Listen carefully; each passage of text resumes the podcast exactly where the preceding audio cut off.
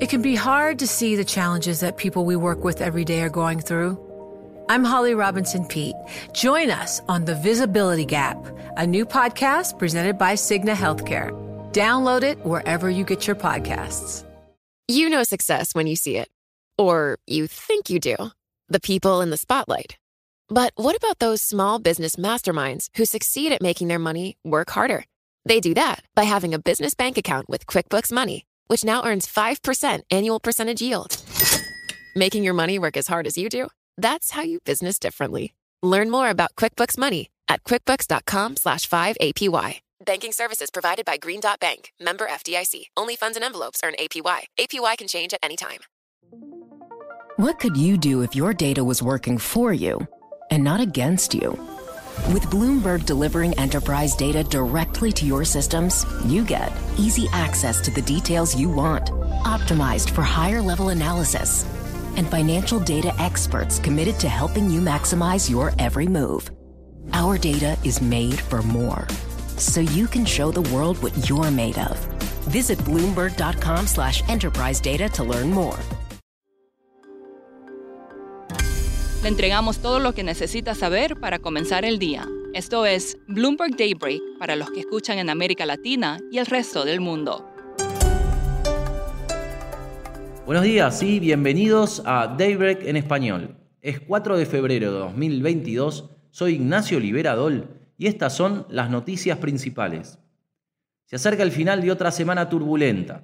Los futuros suben después de los resultados tecnológicos de ayer liderados por Amazon y Snap es probable que el Nasdaq termine esta semana en verde. Los estrategas de JP Morgan dijeron que las ganancias han sido mejores de lo esperado.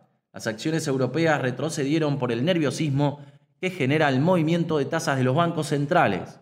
Los bonos del Tesoro y el dólar se mantuvieron estables. El petróleo se dirige a su séptima semana de ganancias. El Bitcoin dio un salto. Como decíamos, las tecnológicas están ahora dando mejores noticias.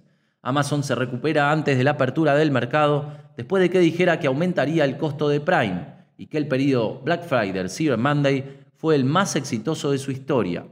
Snap se disparó hasta un 57% cuando las previsiones de ingresos superaron las estimaciones y logró un progreso significativo en la política de privacidad de Apple. Pinterest también saltó después de que su utilidad por acción obtuviera un mejor rendimiento. No habrá que depositar hoy muchas esperanzas en el informe de empleos que se conocerá en Estados Unidos. El consenso para enero es de un aumento de solo 125.000 empleos, aunque algunos estiman que podría ser de apenas 15.000. Se dice que el ausentismo por Omicron, las revisiones e importantes factores estacionales harán que las nóminas de hoy sean más débiles. La Casa Blanca ya advirtió que el informe podría ser confuso o engañoso, pero por más débil que parezca, es poco probable que el informe le haga temblar el pulso a la Fed para subir sus tasas, dijo Bloomberg Economics. El virus del COVID aún resiste y abandona toda esperanza de dejar la pandemia atrás. Alemania reportó su tercer día consecutivo de contagios récord, apenas por debajo de los 250.000 casos. También se espera que Hong Kong registre un récord preparando el escenario para restricciones adicionales, según informaron los medios locales. Japón anunciará la próxima semana una flexibilización de los controles fronterizos, dijo TBS. La subvariante Omicron BA2 representó el 23% de los casos de Sudáfrica en enero frente al 4% en diciembre. Se viene un fin de semana intenso para la región, tanto para el presidente argentino Alberto Fernández como para el ecuatoriano Guillermo Lazo, quienes se reunirán por separado con su par Xi Jinping en China en medio de la apertura de los Juegos Olímpicos de Invierno. La agenda incluiría discusiones sobre la posibilidad de que China expanda su swap de divisas con Argentina y las modificaciones a un programa de deuda por petróleo en Ecuador. El domingo en Costa Rica se celebrará la primera ronda de las elecciones presidenciales con más de 25 candidatos en carrera.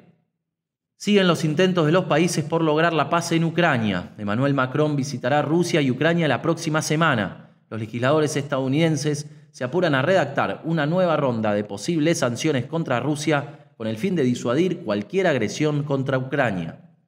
En Chile desembarca por primera vez una mujer a la presidencia del Banco Central. El presidente saliente, Sebastián Piñera, nombró a Rosana Costa como presidenta del banco en reemplazo de Mario Marcel, que va a ser ministro de Hacienda en el gobierno entrante de Gabriel Boric.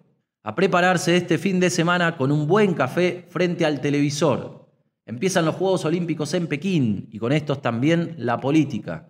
La ceremonia de apertura, que comienza a las 8 de la noche de Pekín, en América será a la hora del desayuno, le dará al presidente Xi Jinping su mejor oportunidad para pulir la imagen del país.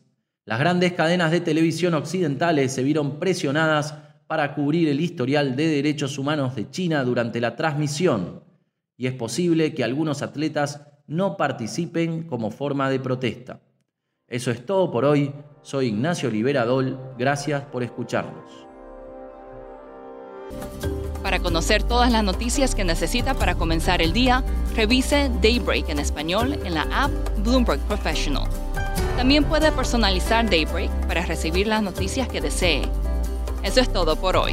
Sintonice el lunes Bloomberg Daybreak.